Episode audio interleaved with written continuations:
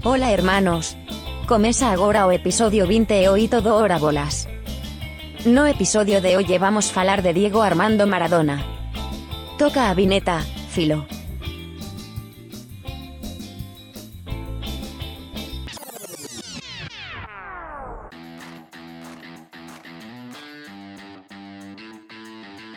Muitas graças, Maria! Começa agora o episódio 28 do Hora Bolas, a história do mundo levada na esportiva. Eu sou o Fernando Tancredo Tanque.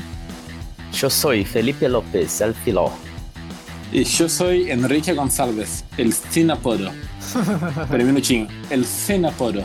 Eu tenho que botar a língua entre os dentes, né? Ó, aprendeu como é que fala apelido em espanhol, hein? Pô, em homenagem ao nosso personagem de hoje, né? Tinha que aprender o meu espanhol aí, aprimorar. Ele merece. Ele merece. Hoje o, o Era Pelotas aqui de volta, né? Para falar de Maradona. Maradona que acabou falecendo agora tem umas duas semanas já, né? E a gente aproveita no episódio de hoje para fazer uma homenagem aqui ao Maradona e contar também um pouco da história dele como jogador e como pessoa também, né? Mas antes da gente começar, vou aproveitar para dar aquela passada nas nossas redes sociais. A gente está como Hora Bolas Pod, Hora com H, Pod POD, tanto no Instagram como no Twitter. Estamos também aí nas diferentes plataformas que você usa para nos escutar, né? Spotify, Apple Podcast, Google Podcast, Deezer, Catbox. E estamos também no YouTube, beleza? Mas então é isso, né, galera? Hoje a gente fala aqui de um personagem extremamente controverso aí no, no futebol mundial e que é um daqueles caras que é quase ou você ama ou você odeia, né? É realmente uma pessoa muito controversa. Pois é, é não é à toa que fundaram até a Igreja Maradoniana na Argentina, que é literalmente uma religião criada por fãs do Maradona, né? Porque eles acreditam que o Maradona é o melhor de todos os tempos.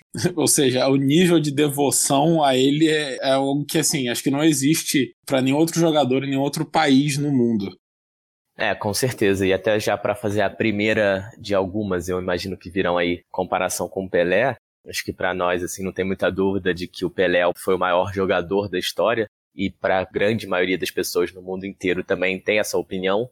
Mas em termos de ser um ídolo para o seu país, para mim, pelo menos, com certeza o Maradona é muito mais ídolo lá na Argentina do que o Pelé é ídolo aqui no Brasil. É uma relação muito diferente que a gente tem com os nossos ídolos e que os argentinos têm com Maradona. Eu vejo que o Pelé realmente é muito ídolo esportivamente. O Maradona lá na Argentina alcança níveis assim que é difícil você ver outros atletas alcançarem em qualquer lugar do mundo. E é por isso que ele é chamado de Deus, né? Deus na Argentina, por isso que o Henrique falou, tem a religião dele, por isso que foi essa comoção, ainda está sendo, né, na Argentina, a morte do Maradona. Não, e até acho legal você trazer isso, porque essa visão controversa do Maradona tem muito também na Argentina, né? Até vocês conhecem aqui a, a Sofia, que é uma amiga minha que é argentina. Eu, depois da morte do Maradona, eu falei com ela para perguntar como é que ela estava lidando, né? O que, que ela achava da situação, o que, que os amigos dela achavam da situação. E ela tinha uma opinião muito diferente, né? Ela tinha exatamente a opinião que é, o Maradona era um cara que não deveria ser esse ídolo todo na Argentina, né? Um cara muito controverso, com muitos problemas fora de campo. E ela, na verdade, até tipo a família dela, todo mundo, não gostava mesmo do Maradona, né, como pessoa e não gostava dessa idolatria que o Maradona tinha dentro da própria Argentina. Então a gente vê que esse caráter controverso, né, do Maradona é uma coisa que existe até dentro da própria Argentina. Né? Tem gente que quase que odeia o Maradona por tudo que ele significa dentro do país, né? Sim, e é importante você falar isso também porque a nossa ideia aqui é com certeza relembrar a carreira dele, né? Que tem grandes momentos, tanto positivos quanto negativos, e analisar assim sem endeusar, né? Como eu falei, ele é chamado de Deus, mas a gente vai tentar trazer uma visão realista, né, do que foi a carreira do Maradona. Mas antes de chegar nos problemas que a gente vai falar mais para frente, eu queria falar aqui rapidinho de uma questão que eu acho muito legal da personalidade mesmo do Maradona, que é a relação que ele tem com o povo. É, ele que nasceu na pobreza, né, teve muitas dificuldades na infância e ele mesmo depois de ser milionário e famoso, ele nunca deixou isso mudar o que ele sentia em relação ao povo. Tem declarações aí marcantes ao longo de toda a carreira dele e eu peguei aqui algumas frases dele até recentes dessas entrevistas que ele deu quando ele completou 60 anos, que foi um pouquinho antes aí da morte. E ele fala, né, ao povo vou ser eternamente grato, todos os dias as pessoas me surpreendem e eu continuo me perguntando até quando eles vão me amar.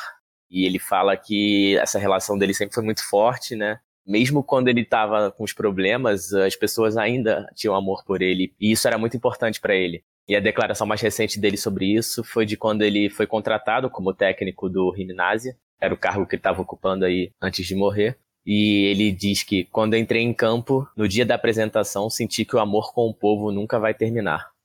E o próprio enterro dele, né? Assim, o funeral dele mostrou exatamente isso. Aquela galera indo lá ver o corpo do Maradona, né? É um pouco chocante, mas também mostra bastante desse, desse amor aí que o povo tem ao Maradona, né? Sim, ele nunca deixou isso de lado, né? Ele sempre lutou pelo povo, lutou pela democracia na Argentina. Ele sempre fazia comentários sobre os presidentes argentinos, gostando ou não. É, ele sempre também fazia declarações contra os bastidores do futebol, né? Que a gente sabe que tem muita coisa envolvida, muita burocracia, muita sujeira, corrupção. Ele também lutava contra isso, ele não tinha, assim, escrúpulos para falar, né? Ele falava mal de todo mundo, dos dirigentes, do João Avelange, do Joseph Blatter, do Platini, é, esse é um lado do Maradona que eu acho que vale a gente enaltecer, que é um lado bem legal da carreira e da personalidade dele de maneira geral. É, ele nunca se eximiu nem do futebol, nem da política, nem de nada que ele precisasse dar a opinião dele, né? Ou melhor, mesmo que ele não precisasse dar a opinião, mas de nada que ele quisesse dar a opinião dele. É, você falou do, do enterro, do funeral, e me marcou muito porque eu acho que desse nível eu só lembro de ver o do Senna né, o nível de comoção e de gente, e manifestações e pessoas chorando. E, eu não imagino nenhum jogador brasileiro de futebol tendo esse, uma comoção nesse nível, né? Essa idolatria do Maradona, na verdade, sai um pouco até da própria Argentina, né? Um cara, sem dúvida, que foi um ídolo mundial aí. E a história que eu queria contar é a história de um amigo meu e do Henrique, né? É, até para quem não conhece a gente pessoalmente, eu conheci o Henrique quando a gente trabalhava junto, né? E aí a gente foi mandado para Chicago, aqui nos Estados Unidos, para fazer um treinamento. E junto com a gente que veio do Brasil, vieram pessoas de várias outras partes do mundo, né? E uma dessas pessoas que vieram e que, na verdade, até trabalhou diretamente comigo, era um rapaz da Indonésia e o nome dele era Diego, que não é um nome comum, né, na Indonésia, justamente porque o pai dele lá na Indonésia era um grande fã do Diego Maradona, viu Maradona jogar na Copa, tudo isso e é, era grande fã do Diego Maradona, mesmo sendo lá na Indonésia, né, que é do outro lado do mundo. Então isso mostra também um pouco desse status aí de ídolo mundial que o Maradona teve, né? Exatamente. Não, é muito legal ver isso e concordo também com o que o Henrique falou de que no Brasil muito difícil a gente ver um caso semelhante ao do Maradona e até como exemplo dessa união, né, a gente viu aí nessa semana várias imagens marcantes de torcedores do Boca e do River, por exemplo, juntos chorando, sendo que o Maradona jogou no Boca, né? Então você vê como ele era um ídolo argentino muito acima de ser um ídolo do Boca Juniors e dessa rivalidade com o River. Então, começando a falar aqui um pouco da vida do Diego Maradona, né? O Diego Armando Maradona nasceu no dia 30 de outubro de 1960, é, no hospital em Lanús, que fica aí na Grande Buenos Aires, né? Como o Filó falou muito bem aí no começo, ele cresceu muito pobre, né? Num, numa favela até lá dos subúrbios de Buenos Aires, chamado Vila Fiorito, ou Vigia Fiorito, né? Em castelhano. O pai do Maradona, que também se chamava Diego Maradona, ele era guarani, né, indígena aí de origem, e a mãe do Maradona era descendente de italiana. O Maradona começou jogando futebol aí na favela lá que ele nasceu, né, como é muito comum aqui com jogadores sul-americanos, e aí, jogando pelo time do bairro, ou pelo time da favela lá dele, ele acabou sendo notado por olheiros do Argentino Júnior e foi contratado para o time de juniores do Argentino Júnior, que se chamava Los Cebollitas, ou os Cebolinhas. Ó. Oh. Esses sim são júniors, né? é, não são os Júniors, não. Pra fazer uma homenagem à Cocopa. Isso. é, então, aí, com 12 anos, o Maradona estreou nos Cebolinhas. Batendo o cascão.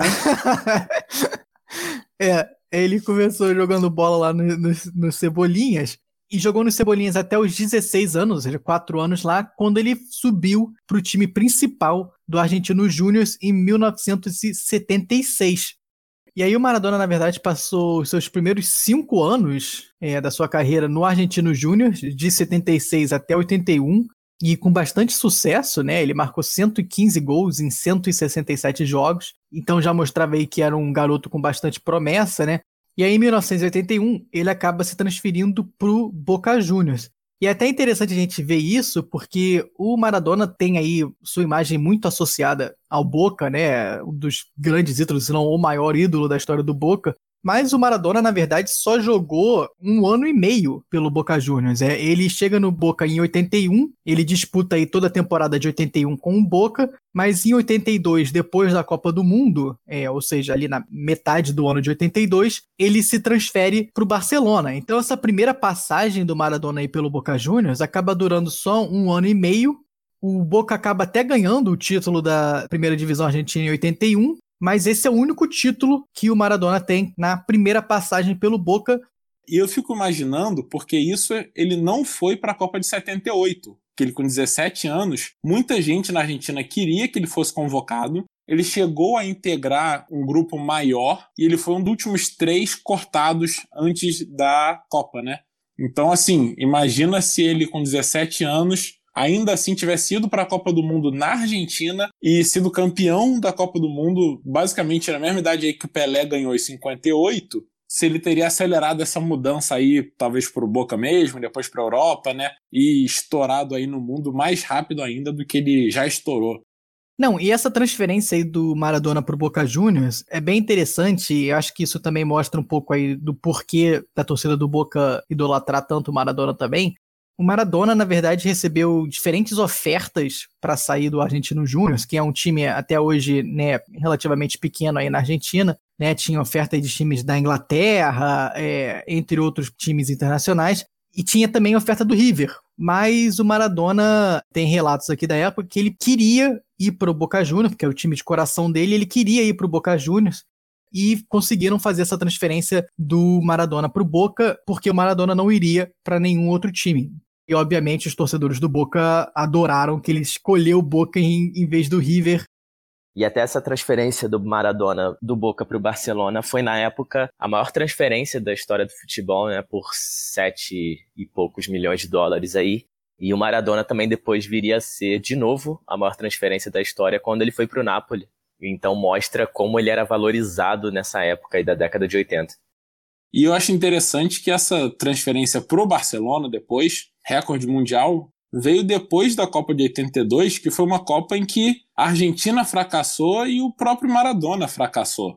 Ele até marcou gol, mas a Argentina não foi bem, né? Ela, como atual campeã da Copa do Mundo, né? Tinha sido campeã em 78, ganhou da Hungria e de El Salvador na primeira fase, só que depois perdeu tanto para a Itália quanto para o Brasil na segunda fase, que era uma fase de grupos ainda. Esse jogo que o Brasil ganhou aí por 3 a 1 da Argentina, um jogo em que o Maradona perdeu a cabeça no fim do jogo, deu um chute no jogador brasileiro, o Batista, e foi expulso.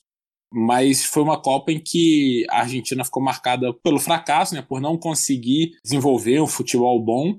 E, na verdade, ficou marcada também por muitas faltas no Maradona. Ele foi caçado em campo o tempo todo. Os adversários sabiam tanto que ele era uma pessoa temperamental, como era o cérebro, o talento, era tudo aí da equipe argentina. É, e também essa Copa foi um pouco frustrante para os argentinos, que eles vinham de terem sido campeões em 78, né? Então tinha expectativas grandes aí para a seleção, ainda mais com o Maradona fazendo a estreia.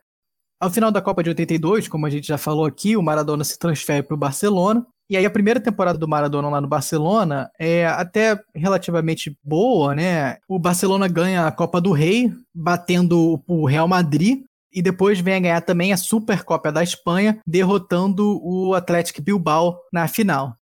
A temporada seguinte, entretanto, a temporada 83-84, foi uma temporada diferente, né? O Maradona acaba se machucando cedo aí na temporada, em setembro ainda de 83, quebrando o tornozelo numa entrada violenta de um jogador do Atlético de Bilbao, o zagueiro Goicoechea, que fica até marcado aí no folclore do futebol mundial como sendo um cara que batia bastante também, né? É, não é o goleiro Goicoechea, é um zagueiro do Atlético de Bilbao que se chamava Andoni, Andoni Goicoechea, E aí o Maradona fica parado por três meses e depois volta no começo de 1984. E aí tem um caso marcante aí na carreira do Maradona, que foi a final da Copa do Rei de 1984, em que o Barcelona do Maradona reencontra o Atlético Bilbao do Goicoechea. E aí o Maradona já vinha com essa bagagem aí, que o cara tinha quebrado o tornozelo dele, tudo isso. O jogo, de novo, o pessoal né, desce o pau no Maradona, bate bastante no Maradona, e o Atlético Bilbao acaba sendo campeão da Copa do Rei por uma vitória de 1 a 0. No final do jogo, o Maradona já estava puto da vida, né? Não só porque tinha perdido, mas porque também o pessoal tinha batido nele o jogo todo. O próprio Goicoechea tinha dado várias entradas aí violentas nele. E até existem relatos aqui que tinham alguns insultos racistas em relação ao pai dele, que era indígena, tudo isso. E aí, no fim do jogo, o Maradona perde a cabeça, é, reage, e aí começa uma briga maluca, uma daquelas piores que já se viu. O Maradona da voadora, tem até um lance que depois da briga ele dá uma, uma joelhada na cabeça de um jogador, o cara cai desacordado. É assim, coisa de UFC mesmo, uma briga generalizada e começada pelo Maradona, né? Como a gente falou aqui, um cara que era meio estouradinho também. E uma outra coisa importante dessa briga aí generalizada, como é tradição lá na Espanha, a Copa do Rei, a final da Copa do Rei, sempre tem a presença do rei da Espanha, né? Então o rei da Espanha estava na plateia e viu aquilo de frente, assim, ao vivo.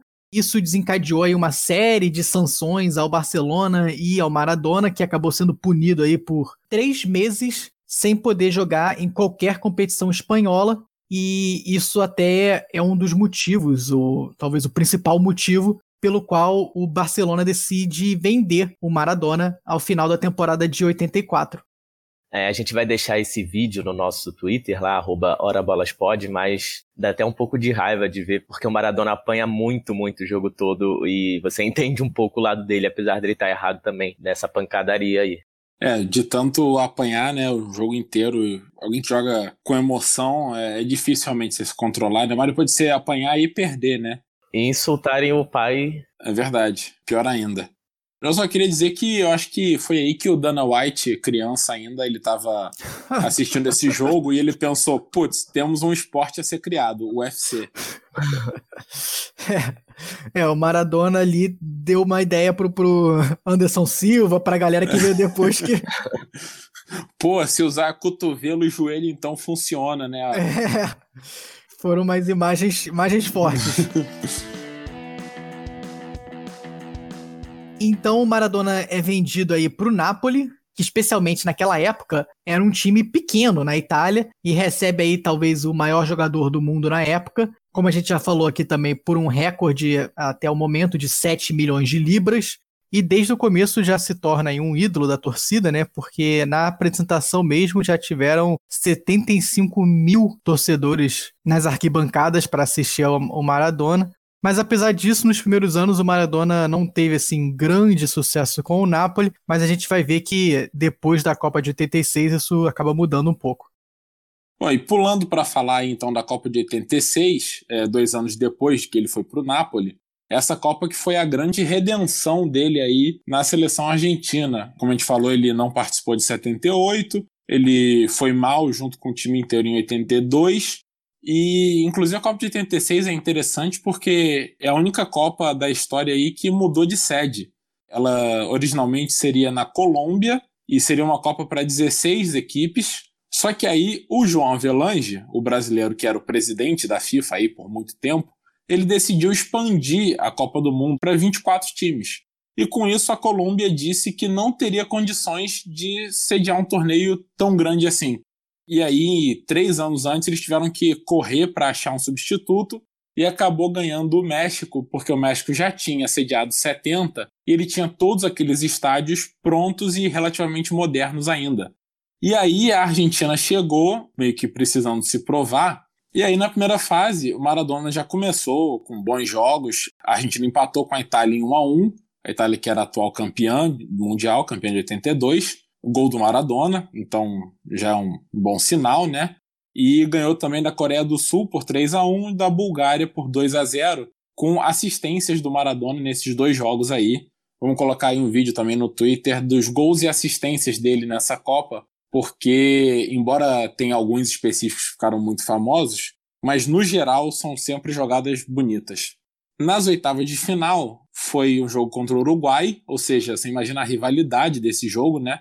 E até acho que vale a pena a gente dar os parabéns para o Maradona, que não perdeu a cabeça numa das maiores rivalidades da Argentina, né? Argentina e Uruguai. E foi 1 a 0 para a Argentina, mais uma vez Maradona jogando bem, mas não fez gol.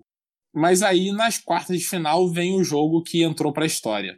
Essas quartas de final, que foram entre Argentina e Inglaterra, e que tem um contexto todo especial, a gente vai falar mais desse jogo aí no nosso próximo segmento, Jogos Clássicos. Mas foi um jogo em que a Argentina ganhou por 2 a 1 e que o Maradona fez a talvez sua atuação mais marcante na história e um dos jogos aí, um dos maiores jogos acho que da história do futebol. Na sequência, ele foi para a semifinal contra a Bélgica. Aquela que ainda não era a geração belga, era a pré-geração belga, que também chegou na semifinal de Copa. Exatamente isso. Uma das mini gerações belgas que sempre existem, né? E essa também não eliminou o Brasil. Não eliminou o Brasil.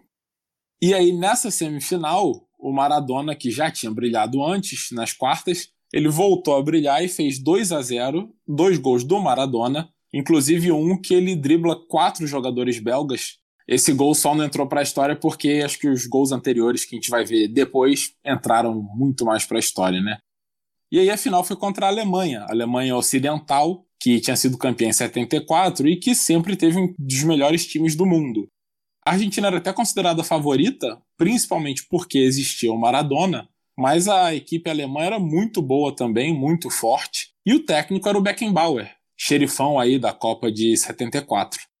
E a Alemanha que de 74 a 90 chegou em todas as finais menos uma, né? Só não chegou em 78, mas ganhou em 74, perdeu a final em 82, perdeu em 86 e depois ganharia em 90. São aí quatro finais em cinco Copas do Mundo.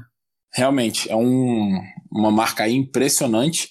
E nesse jogo, a Argentina rapidamente fez 2 a 0 na verdade, fez 1 a 0 no primeiro tempo e no início do segundo fez o segundo gol. Então parecia que era um jogo controlado, até que a Alemanha acordou e no meio do segundo tempo empatou rapidinho. E a Alemanha, já cansada, começou a enrolar o jogo e queria levar, né? Já não estava aguentando mais o ritmo argentino. E aí vem mais uma jogada genial do Dom Diego, é, aos 39 minutos, uma bola daquelas que fica pipocando no meio de campo, uma cabeçada para cá, cabeçada para lá, e a bola cai, ele rapidamente se posiciona e no primeiro toque, quando ela está caindo, dá um lançamento rasteiro pro Burruchaga, o atacante, que sai livre na frente da zaga alemã inteira, pega todo mundo despreparado e aí só vai até a área e toca e faz o terceiro gol da Argentina, o gol do título, né? O jogo acaba aí 3 a 2 a Argentina campeã a gente também acaba não lembrando dessa jogada do Maradona, mas também vale a pena ver aí no vídeo. É um, um toque de mestre. E com tudo isso, não podia ser diferente, né? O Maradona foi eleito o melhor jogador da Copa do Mundo. Ele que teve cinco gols e cinco assistências em sete jogos. É, ele, na verdade, ele participou então com isso de 10 dos 14 gols da Argentina na Copa. Ou seja, ele realmente foi a seleção argentina, né? Alguns jornalistas e especialistas dizem que foi a maior Copa de um homem só, digamos, né? A Copa em que um jogador foi mais decisivo e mais carregou o time. E ele sempre recusou isso, esse termo, essa definição. Ele sempre se recusou a admitir que a Copa era só dele e pronto. Esses 10 gols em que ele participou dos 14 até hoje é a maior porcentagem individual de um jogador na Copa, né? 71% dos gols da Argentina passaram aí pelos pés do Maradona. E, aliás, a gente falou aqui que ele tinha sido caçado na Copa de 82. Ele também foi caçado na Copa de 86. Ele sofreu 53 faltas em 7 jogos, ou seja, dá mais de 7 faltas por jogo só em cima do Maradona.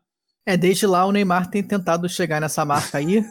tá tentando cavar também. Toda a Copa do Mundo ele tenta cavar pelo menos 7 faltas por jogo para igualar a marca do Maradona. É a meta, é a meta. Mas é interessante ver mesmo que a carreira do Maradona é muito marcada pelas Copas do Mundo, né? A gente falou como 82 aí marcou a ida do Maradona para a Europa. 86 marca aí o começo dos anos dourados do Maradona lá no Napoli. o Maradona vindo do título da Copa do Mundo, é, volta para o Napoli e na temporada 86-87 o Napoli ganha o primeiro escudeto, né, o título da Série A italiana, da história do time, carregados em grande parte aí pelo Maradona. E aí, depois disso, o Napoli vira um grande time não só na Itália, como na, na Europa como um todo, né? O Napoli, depois do título em 87, termina em segundo lugar no Campeonato Italiano em 88 e 89. Depois volta a ganhar o título da Itália em 1990 e durante esses anos também, é, o Napoli ganha a Copa da Itália, em 87, mas o maior título aí do Maradona pelo Napoli e a níveis de clubes em geral, na carreira do Maradona, vem em 1989, quando o Napoli bate o Stuttgart na final da Copa da UEFA, que é hoje aí a Europa League, né? E que é aí a segunda maior competição a nível europeu, ficando só atrás da Liga dos Campeões. Então, de novo, ficando marcado aí o Diego Armando Maradona na história do Napoli. Além de todos esses títulos que eu já listei, Maradona também termina como artilheiro da Série A italiana em 88, com 15 gols, e se torna também o maior goleador da história do Napoli, até o Hamsik passar ele agora já em 2017, ficando com esse título aí por quase 30 anos, né? É, e na Copa de 90, o Maradona chegou aí consagrado, né, depois do título de 86, da Copa do Mundo e também depois desses títulos no Napoli. E para falar aqui dos jogos mais importantes, a Argentina enfrentou o Brasil nas oitavas de final, e o Brasil vinha de três vitórias em três jogos, e obviamente era o clássico aí sul-americano, então jogo muito esperado. E essa questão aí que o Henrique citou do Maradona apanhar em 86 se repetiu bastante em 90, né? Como sempre, com os grandes craques. E o Maradona chegou já para o jogo contra o Brasil com muitos hematomas, com a perna inchada. Ele tinha apanhado bastante durante a primeira fase. Isso acabou atrapalhando ele um pouco no jogo. Ficou até mais parado em campo do que o normal. E é um jogo conhecido, né, para os brasileiros. O Brasil chegou a meter três bolas na trave. Mas já no final do jogo, Maradona ali num lance de lampejo, deu um passe incrível para o Canidia, que fez 1 a 0 e decretou a vitória argentina e a sofrida derrota para os brasileiros. É, esse jogo aí que ficou marcado para muitos brasileiros porque foi o único jogo eliminatório que teve entre Brasil e Argentina, então a Argentina eliminar a gente na Copa do Mundo dói bastante. É, o problema é que a Argentina sempre cai cedo, né? O Brasil tá sempre indo longe no eliminatório, mas para enfrentar a Argentina tem que enfrentar na oitava de final, tem que ser um negócio desse mesmo, né? É verdade. Aí é difícil, é difícil ter jogo eliminatório. E aí, nas quartas de final, o Maradona foi de herói a vilão, a Argentina empatou em 0 a 0 com a Iugoslávia e ele perdeu um pênalti na disputa, mas acabou que a Argentina se classificou. E a gente chega ao jogo mais marcante para o Maradona dessa Copa, que é a semifinal contra a dona da casa, Itália.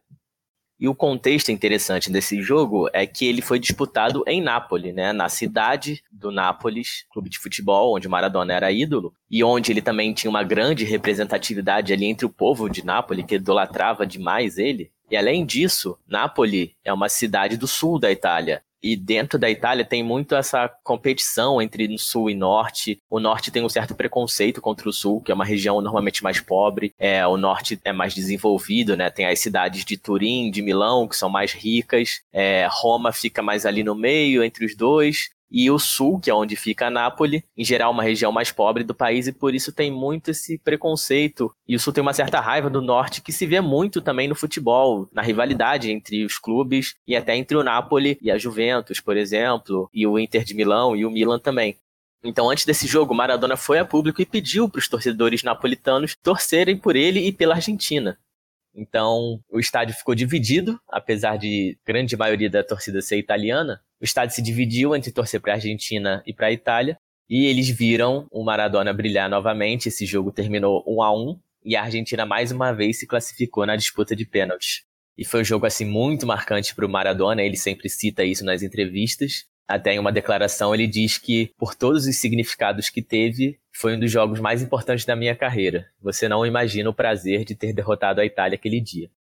É, isso volta um pouco no que o Filó falou aí no começo do episódio, que o Maradona sempre se identificou muito com o povo, né, com a parcela mais pobre da população, é, até pelas suas origens, né, que em origens muito humildes, a cidade de Nápoles era uma cidade muito pobre, né? É, até dentro da Itália mesmo tem esse um certo preconceito, né, do pessoal do norte com o pessoal do sul. O sul é muito marcado pela máfia também, né? Tudo isso. E o Maradona meio que vestiu a camisa do sul da Itália e falava bastante sobre esses problemas aí do sul da Itália. Foi bem marcante esse jogo dentro da Itália, realmente um jogo marcante aí na Copa de 90.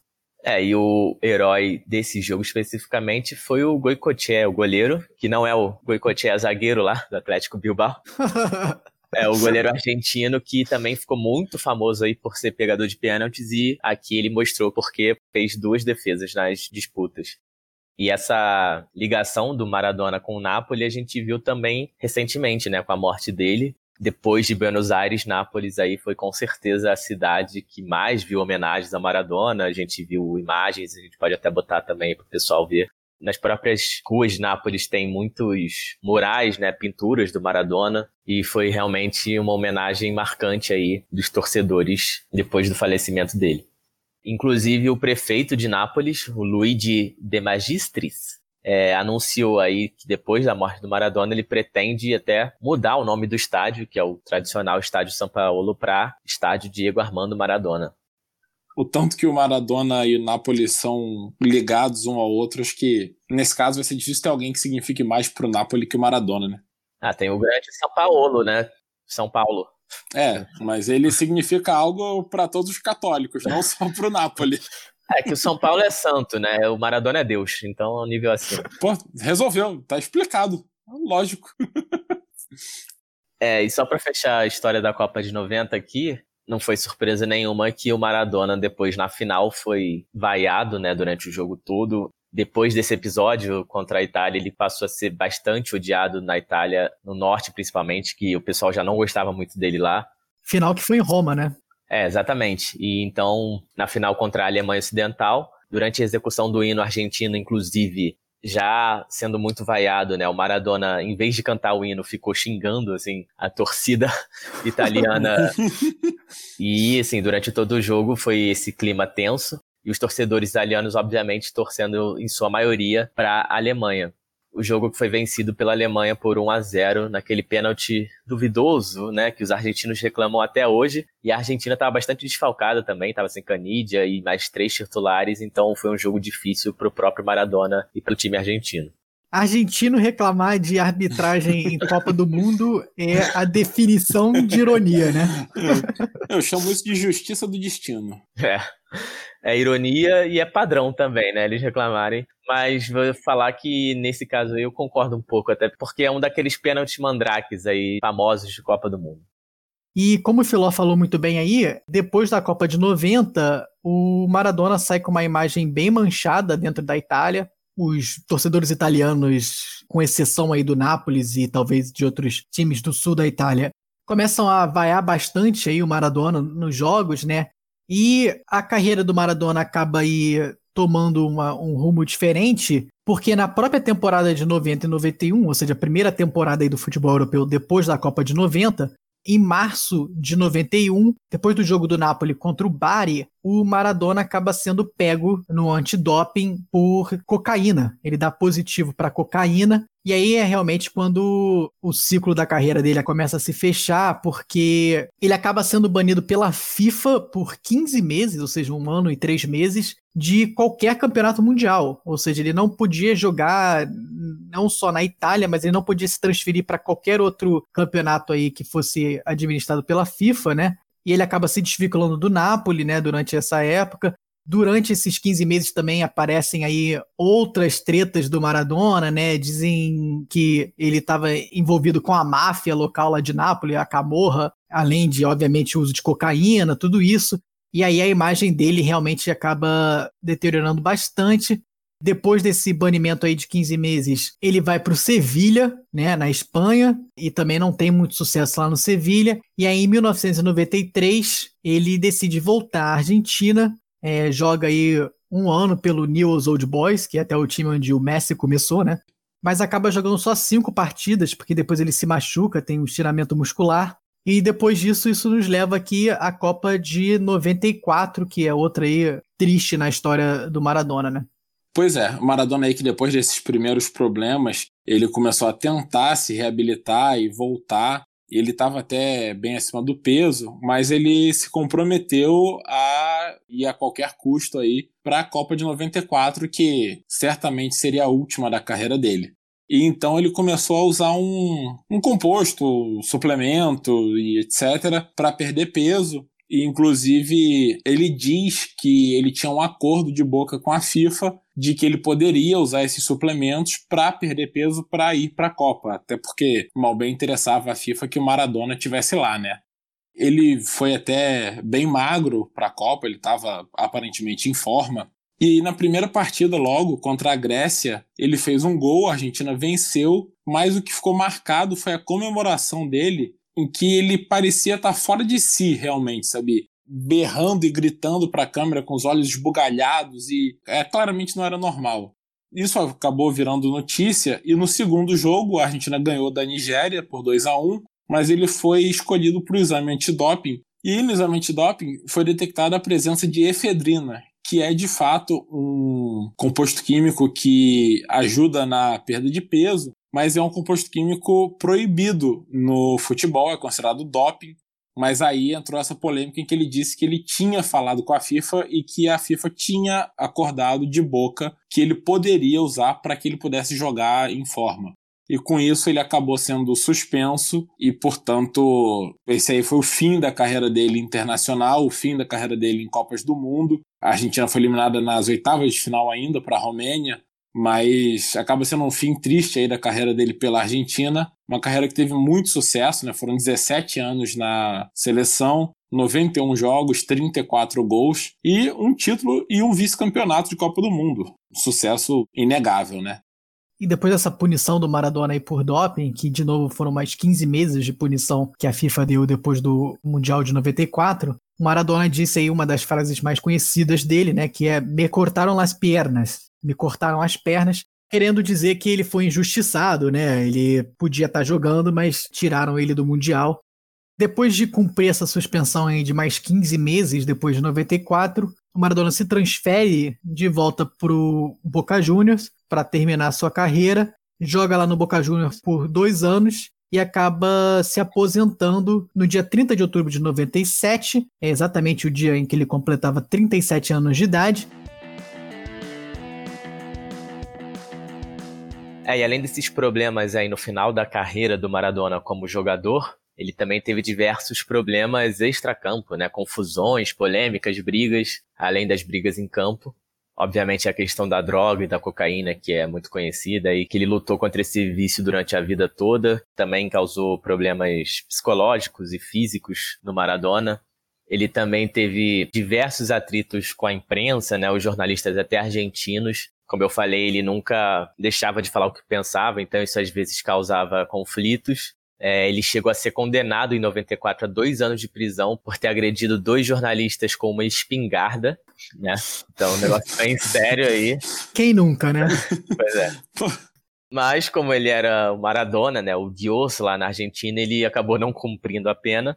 E também teve outros problemas conjugais. Teve brigas aí com sua primeira esposa, que é a mãe dos seus filhos. Ele também tem dois filhos fora do casamento que ele nunca reconheceu como seus. É outra polêmica aí dele na Argentina que se fala muito.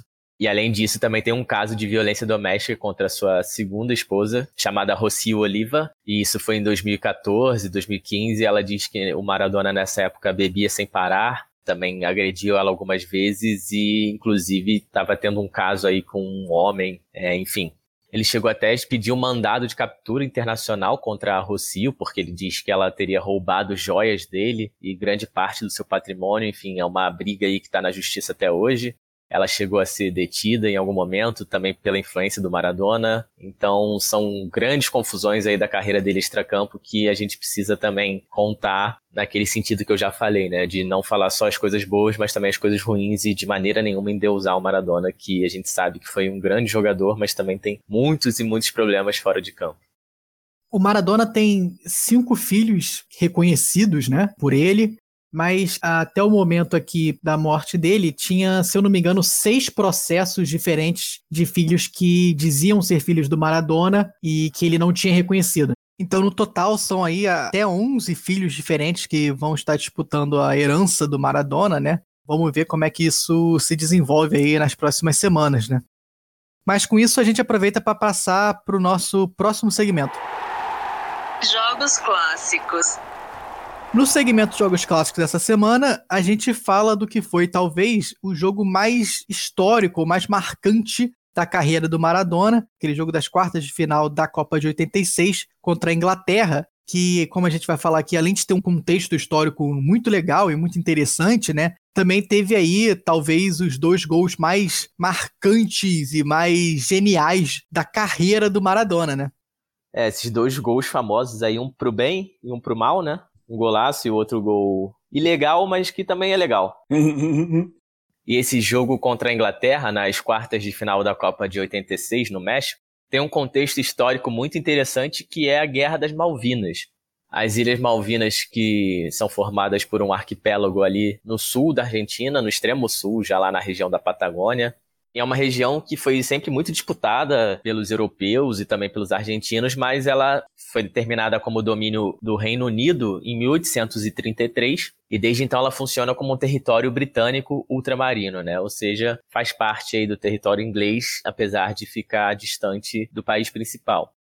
E aí, em 1982, poucos anos antes aí da Copa, a Argentina, que estava sob comando aí militar, né, na sua ditadura, acabou reivindicando de volta esse território. É, a ditadura não vinha aí com muito apoio, então ela usou essa guerra das Malvinas como uma última cartada para tentar se manter no poder, né, com toda aquela questão de nacionalismo e soberania argentinos.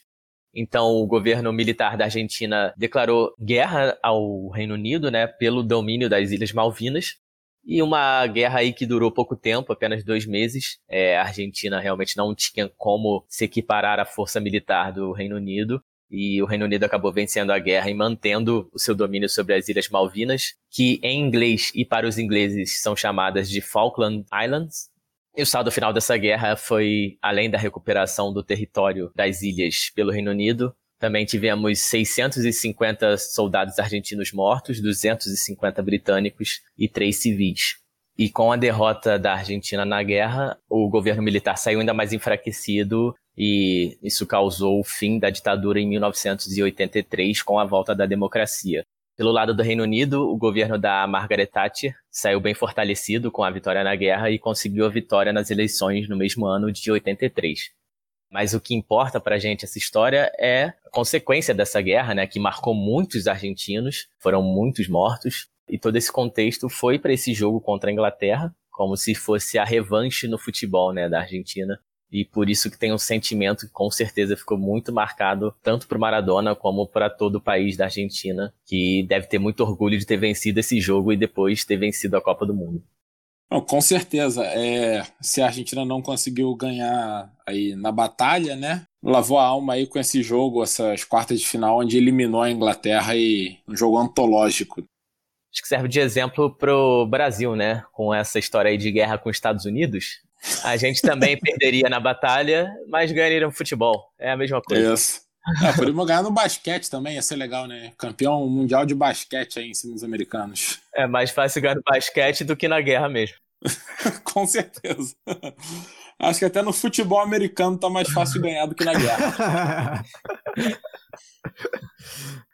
Na verdade, o jogo se marca aí por esses dois gols e só, né? É, foi um primeiro tempo morno aí, 0 a 0 Só que no início do segundo tempo foram esses dois gols com quatro minutos de diferença aos seis minutos de jogo, o Maradona, na verdade, muita gente não vê o início dessa jogada, mas ele pega a bola quase no meio de campo, aí um pouco depois já do meio de campo, e ele dribla três, tenta fazer uma tabelinha, né? Ele passa para um outro jogador é, argentino e corre para dentro da área. Só que esse outro jogador se enrola numa disputa aí com o zagueiro inglês, o zagueiro tenta cortar e chuta a bola para trás. Nisso, o Maradona, que está partindo para dentro da área, pula para dividir a bola com o goleiro, que, como qualquer goleiro, era muito mais alto que o Maradona, que tinha uns 65. E, milagrosamente, o Maradona vence essa disputa pelo alto e faz o gol, né? Só que aí entrou a mão de Deus. Ele dá aquele toquinho maroto ali e encobre o goleiro. E aí, quando foram perguntar depois do jogo se, se ele tocou né, com a mão na bola, ele disse que se teve alguma mão na bola, foi a mão de Deus. e assim surgiu La Mano de Deus. Além de malandro, ele estava inspirado nesse dia. Estava inspirado dentro e fora de campo. É aquele migué dos bons, né? É, isso aí. Se recusa a admitir, mas também não nega, né? Muito bom. Não, e além da genialidade do Maradona, fica a incompetência da arbitragem, né? Também de não ter visto esse toque, que metade do estádio, pelo menos. com certeza. E achar que o Maradona, com 1,65, realmente ganhou de cabeça de um goleiro, né? Pois é. Que saiu com a mão. É. Inclusive, o lance aí que não sei porque eu sempre lembro é que na Copa América de 95, o Brasil ganhou da Argentina com o gol do Túlio, que ele ajeitou com a mão e bateu para dentro do gol. E aí, quando perguntaram para ele se tinha sido mão, o juiz também não viu, né? Ele disse que não foi mão, não. Se teve alguma mão, foi a mão de Nossa Senhora. Túlio também, outro folclórico, né? outro folclórico, miguezeiro, tudo, né? tá aí em busca do milésimo gol ainda, né? Até. É, na conta dele ele conseguiu, né? chegou mais perto que o Maradona. Mas, bom, depois desse gol já antológico aí, infame, né?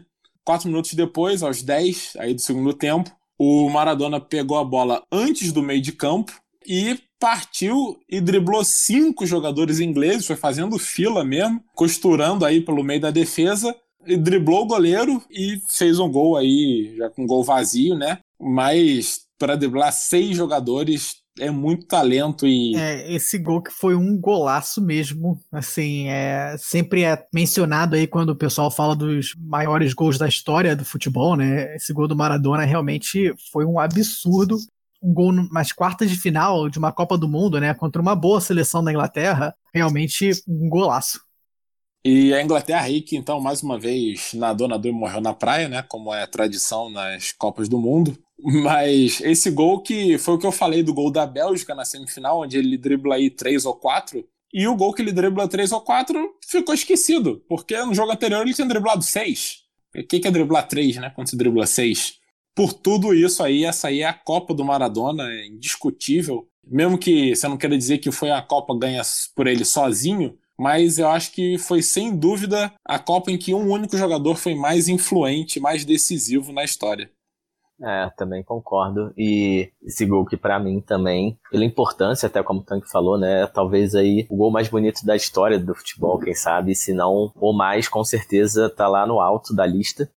Lembrando aí pro pessoal que estiver escutando, apesar de imaginar que 90% das pessoas já tenha visto esses dois golaços do Maradona, a gente também vai deixar os vídeos lá no nosso Twitter, arroba HoraBolasPod.